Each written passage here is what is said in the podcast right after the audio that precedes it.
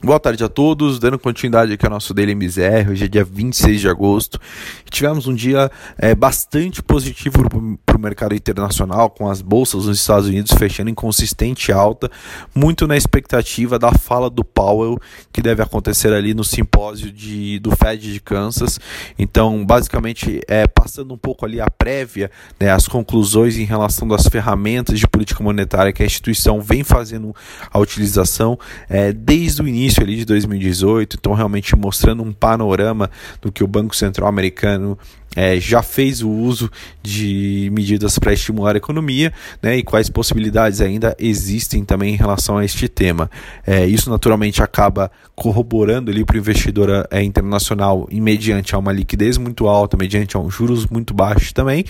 é, tomaram bem mais riscos e isso naturalmente é, é complacente com uma migração para o mercado de ações. E aí a gente vê uma, valorização de, dos três principais índices de ações, algo que a gente não vinha observando aí ao longo dessa semana, né, com o Dow Jones registrando ganhos de 0,30 e novamente ali o S&P e, e a Nasdaq registrando é, novas máximas históricas, né, S&P subindo ali 1,02 no dia e a Nasdaq registrando uma alta de 1,73, é, registram novas altas e começam realmente a ter um, um impressionante desempenho ainda no ano de 2020,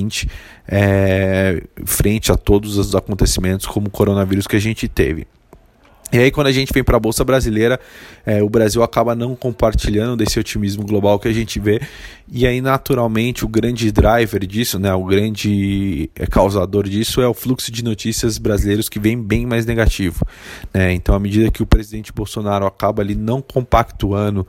com o plano do, do, ministro Paulo Guedes, isso gera um maior ceticismo, ou seja, um maior pessimismo ali no, no, nos investidores nacionais, né, que acaba acarretando em uma queda da Bolsa Brasileira de 1,46, onde a Bolsa Brasileira chegou até em alguns momentos é, a flertar ali abaixo dos, dos 100 mil pontos novamente. No entanto, esse, essa queda acabou cedendo um pouco, ou seja, a Bolsa conseguiu recuperar um certo campo, fechou hoje nos 100.627 pontos, né, permanecendo ali ainda nos três dígitos, porém ainda registrando um ceticismo bastante grande em relação à questão fiscal. E aí, naturalmente, isso acaba sendo refletido também para os outros ativos brasileiros. O, o, com isso, o câmbio, né, ou seja, a moeda americana com, novamente começa a ganhar espaço, começa a ganhar terreno em relação à moeda brasileira, fechando hoje acima dos R$ 5,60, registrando ali uma alta é, de 1,62, né, então novamente mostrando ali que o investidor local acaba procurando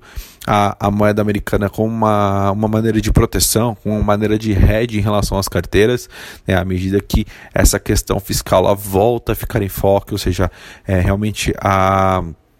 a capacidade, ou seja, a representatividade de Guedes no governo começa de novo a ser questionada. E aí, naturalmente, quando a gente vê uma escalada do câmbio principalmente ocasionado por essa questão fiscal, é naturalmente é natural a gente ver também uma elevação da curva de juros brasileira e não aconteceu nada diferente disso, né? A gente vê ali um dia de bastante estresse, né, para a curva de juros de uma maneira em geral, com uma elevação ao longo de todos os vértices da curva,